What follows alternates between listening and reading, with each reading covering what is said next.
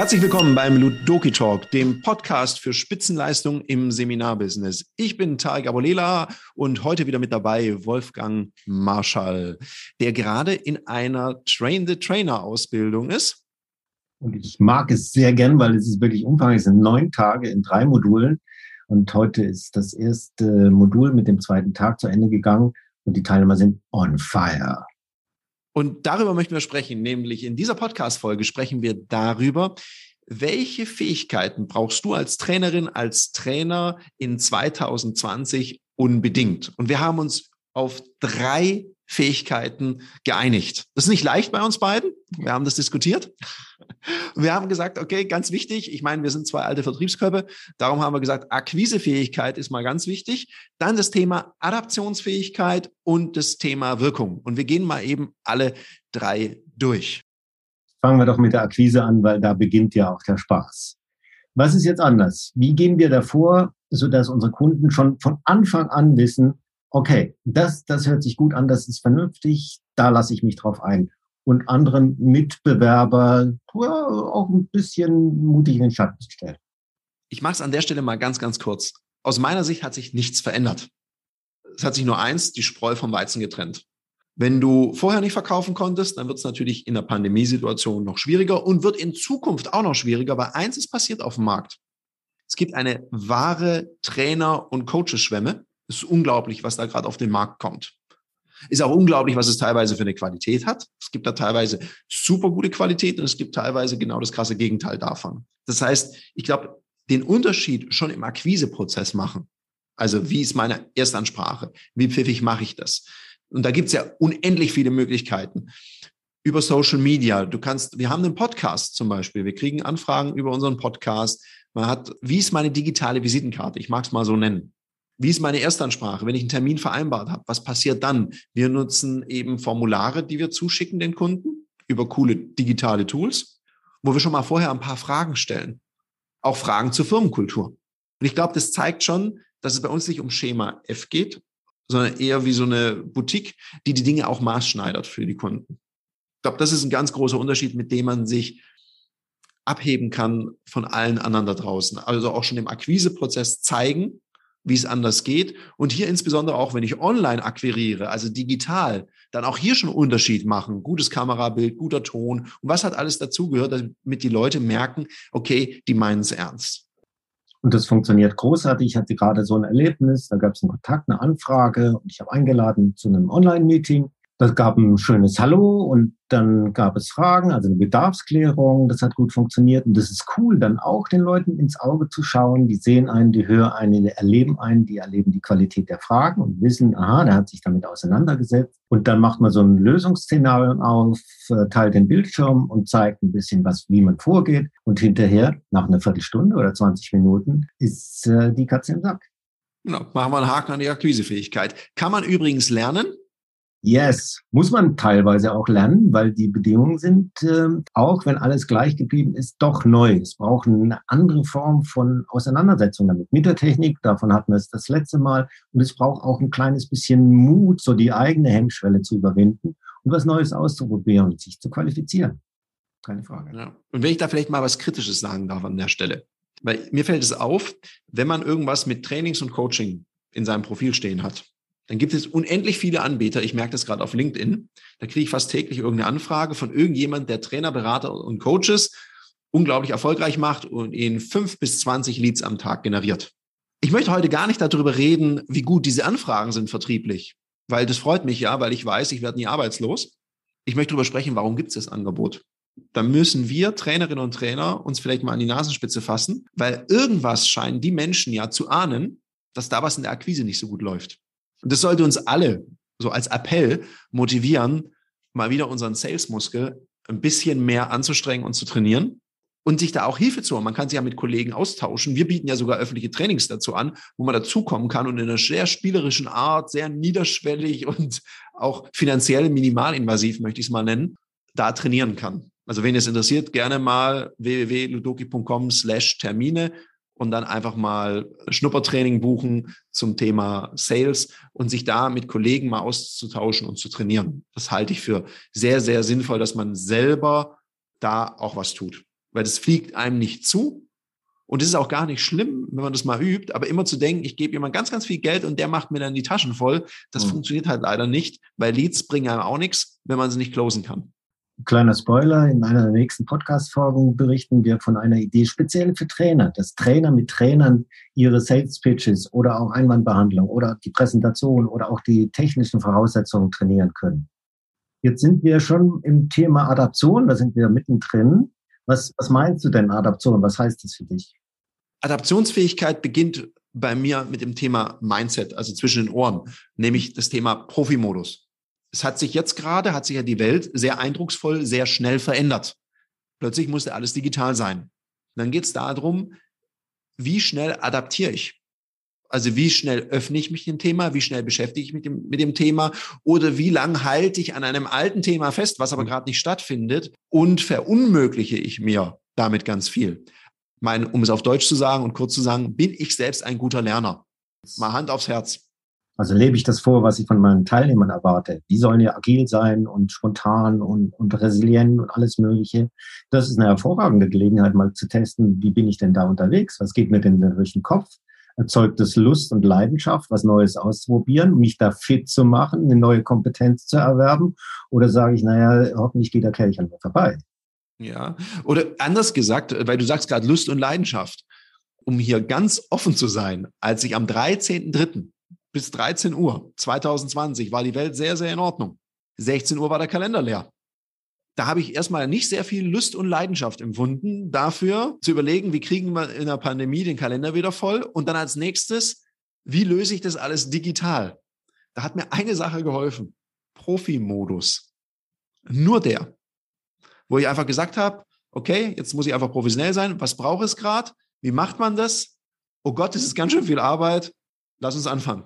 Und ich glaube, das ist wichtig. Also Spaß hat es mir am Anfang echt mal keinen gemacht. Vor allem dann, als ich die digitalen Tools hatte und wir uns darauf geeinigt haben, dann ging es ja los. Ja, passt da der Datenschutz? Ist das? Ah, die Firewall von der Firma kann das nicht, die Firewall von der anderen Firma kann dies nicht. Und dann ging ja die Action erst richtig los. Das war sicherlich eine spannende Phase.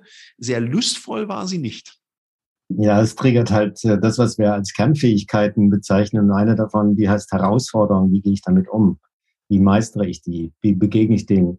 Äh, suche ich nach Auswegen oder du nennst es Profi-Modus oder schalte ich mal alle meine Reserven ein, meine, meine Ressourcen, meine Connections und lass in einem kreativen Prozess mal das entstehen, was das an Möglichkeiten bietet. Wir reden ja auch häufig davon, dass man in der Problemorientierung versinken kann. Dann werden die Probleme immer größer und die Stimmung immer schlechter. Oder man schaltet da oben um in Richtung Lösungsorientierung wo die Welt immer noch dieselbe ist. Nur dann sucht man nach Möglichkeiten, die schon da sind oder schafft welche.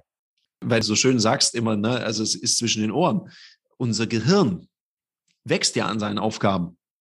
Und das ist ja das Coole. Also je mehr ich das benutze, desto besser werde ich. Also je mehr ich mich mit Lernen beschäftige, das ist ja das Fiese. Leute, die viel können, lernen auch viel schneller neue Dinge weil sie schneller Verknüpfungen bilden. Und das halte ich für ultra wichtig, dass ich als Trainer und Trainerin einfach jemand bin, der gerne lernt. Irgendwas, ich weiß, dass du Musik machst, ich weiß, dass du Sterne fotografierst und da musst du ja auch, da lernt man ja auch ständig dazu.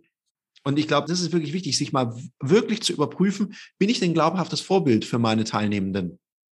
Das ist das, ist das Stichwort, weil es geht um Wirkung. Und wenn man Wirkung erzeugen will, jetzt unter den neuen Rahmenbedingungen, dann muss man das vorleben, dass man in der Lage ist, auch mit schwierigen Situationen kreativ, lösungsorientiert umzugehen, weil wenn man das so vorleben kann und die Leute spüren, das ist nicht nur Blabla, sondern das hat einen Fuß, dann folgen sie einem auch, weil sie das von uns lernen können. Und nicht aus der Theorie oder aus Büchern, sondern leibhaftig in diesem Moment.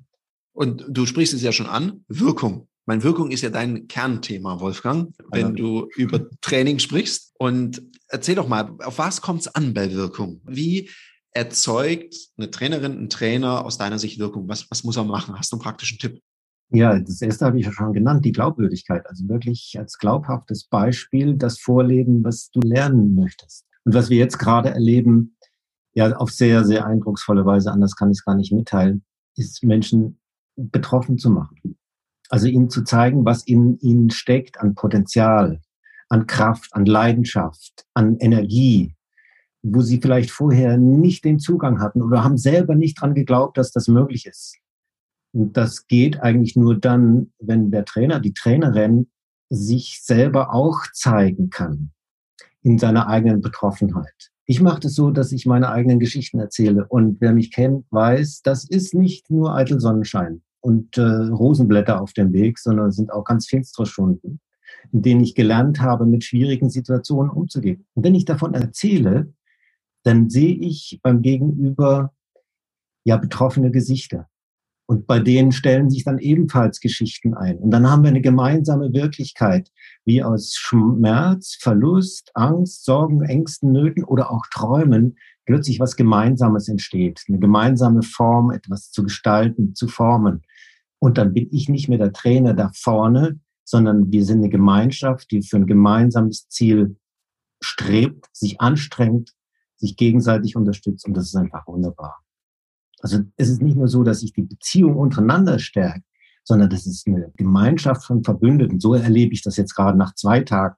Und am Ende vom Tag, ne, also die Wirkung, die du hast und die Teilnehmenden untereinander haben. Auf der anderen Seite gibt's ja einen Auftraggeber, eine Auftraggeberin. Mhm. Die wünschen sich ja auch eine Wirkung. Also was soll mit dem Seminar erreicht werden? Ja, das ist ja eine Ausbildung, was ich gerade mache, von Trainern, die andere Trainer ausbilden. Jetzt kann man sich vorstellen, wenn die von mir lernen, wie man sich zeigen kann und darf, um Betroffenheit auszulösen, glaubwürdig zu sein, enthusiastisch zu sein und andere Menschen zu inspirieren, dann geben die das weiter. Und die geben es ebenfalls weiter, schließlich dann an Mitarbeitende, die dann mit Kunden zu tun haben. Und wenn man sich diesen Geist vorstellt, dann entsteht quasi genau das, was wir jetzt hier machen und wird skaliert auf die Kundenebene. Und die erleben auch Glaubwürdigkeit, die erleben äh, Inspiration, die erleben Betroffenheit und Tiefe und, und Beziehung und eine Form von, da ist jemand als Mensch mir gegenüber, der bereit ist, mich zu unterstützen in dem, was ich vorhabe. Das zahlt sich auch dann schließlich aus in den Ergebnissen, ganz egal, was es ist, ob das jetzt Verkauf ist oder Führung oder in, in den Innendiensten, die ja auch eine Rolle spielen. Um das mal operativ runterzubrechen. Das heißt ja, schon in der Bedarfsermittlung mit unseren Kundinnen und Kunden muss ich natürlich wissen, was ist das Ziel des Trainings, was müssen die nachher erfolgen, was für Widerstände, auf was für Widerstände können die treffen. Und in meinem Seminar muss ich da nicht nur auf einer theoretischen Ebene erklären, was es da alles gibt, sondern ich muss natürlich auch Realitätssimulationen oder ich nenne es ja gerne Psychomotorik, also tatsächlich das, auf was es ankommt, nachher auch zu trainieren manchmal auch unter ein bisschen erschwerteren Bedingungen, dass es in der Praxis nachher noch leichter geht, um das wirklich zu üben. Ich glaube, das ist das, auf was es nachher ankommt, dass wir auch Ergebnisse hinkriegen können. Na klar, das ist ja, wie wir das alle wissen als Verkäufer, als Verkäuferin. Am Anfang steht eine saubere Bedarfsklärung und nicht ins Blaue zu machen. Das ist vielleicht auch so ein Unterschied in der Trainerlandschaft. Manche kommen und liefern halt ihr Programm ab. Das machen wir nicht. Wir haben hochgradig individuelle Programme für jeden einzelnen Teilnehmer. Ich persönlich habe den Anspruch, ich sage das dann auch am Telefon bei den Vorbesprechungen, ich habe den Anspruch, dass Sie das Gefühl haben, dass die drei Tage, die wir zusammen machen, wie für Sie designt sind. Das ist ein hoher Anspruch, wenn man zwölf Leute da drin hat. Und ich löse das auch ein. Und ich frage das jeden Tag auch ab, ob wir in diese Richtung unterwegs sind. Und meistens werden die Erwartungen nicht nur erfüllt, sondern auch übererfüllt. Und das ist ja auch so eine Form äh, unterwegs zu sein und genau diese Idee zu transportieren bis auf die Kundenebene, dass nicht nur Erwartungen erfüllt werden, sondern dass dieser Wow-Effekt entsteht. Also Donnerwetter, das habe ich jetzt nicht erwartet. Und das vergessen die Leute nie mehr. Ja, und was ich auch noch merke, was Wirkung oft erzielt ist, wenn wir selber halt echte Experten sind. Was meine ich damit? Ich erlebe so zwei Arten von Trainern. Es gibt die, die haben so ihre Struktur und wehe, da geht was rechts oder links raus. Weil es passieren ja manchmal gruppendynamische Dinge mhm. oder aktuelle Themen in Firmen, die gerade eine größere Relevanz haben. Jetzt kann man denen ja sagen, nein, das ist nicht Part vom Training, wir ziehen es durch. Da merke ich, du verlierst die Teilnehmer fast unmittelbar. Oder aber du hast die Fähigkeit zu sagen, okay, ich habe die und die Struktur, jetzt ist das Thema relevant, ich baue das so und so ein und ich gehe auf das, was gerade aktuell da ist, ein. und erfülle mein Seminarziel trotzdem noch. Ich glaube, das ist so eine Kunst und das erwarten die Leute ja immer mehr bei diesen ganzen hybriden Lernformen jetzt auch wo man, du sagst, hast jetzt zum Beispiel dein Buch vorab zur Vorbereitung gegeben, du führst diese Vorbereitungscalls, in der Regel arbeiten wir auch mit Blended Learning Angeboten zur Vorbereitung, wo wir Videos einspielen, Aufgaben reingeben und die Leute bereiten sich vor und Seminare werden immer mehr. Ich finde den Begriff noch nicht so ganz griffig, aber ich glaube, ich meine, dass jeder versteht, was gemeint ist. Es wird immer mehr auch zu, zu Sprechstunden. Man diskutiert Dinge auch und erarbeitet sie eben gemeinsam, so wie du es beschrieben hast. Und dann hat es einfach viel mehr Wirkung. Ja, es ist dann auch eine Verpflichtung sich selbst gegenüber und der Gruppe und nicht nur dem Trainer. Und das hat sehr viel mehr Wirkung auf die Nachhaltigkeit. Die Leute gehen hier raus, nicht mit einer Idee, na ja, bei der nächsten Gelegenheit mache ich das, sondern das gibt eine Garantie, dass die das machen. Und das finde ich großartig, weil das ist nicht so selbstverständlich. Das ist also eben nicht nur Entertainment, was wir da machen, sondern es ist eine echte Dienstleistung am Erfolg unserer Kunden. Und zwar nicht nur auf der Ergebnisebene für das Unternehmen, sondern auch ganz, ganz persönlich, weil du danach fragst, wie erzeuge ich Wirkung. Meine Überzeugung ist, wenn das im eigenen privaten Leben nicht funktioniert, funktioniert es da auch da draußen auch nicht.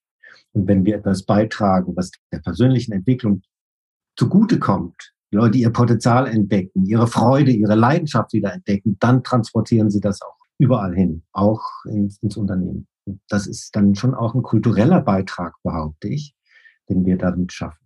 Also in Richtung Professionalität, und in Richtung Kommunikation und in Richtung Commitment sich selbst gegenüber, dem Team, den Kunden und der Unternehmung.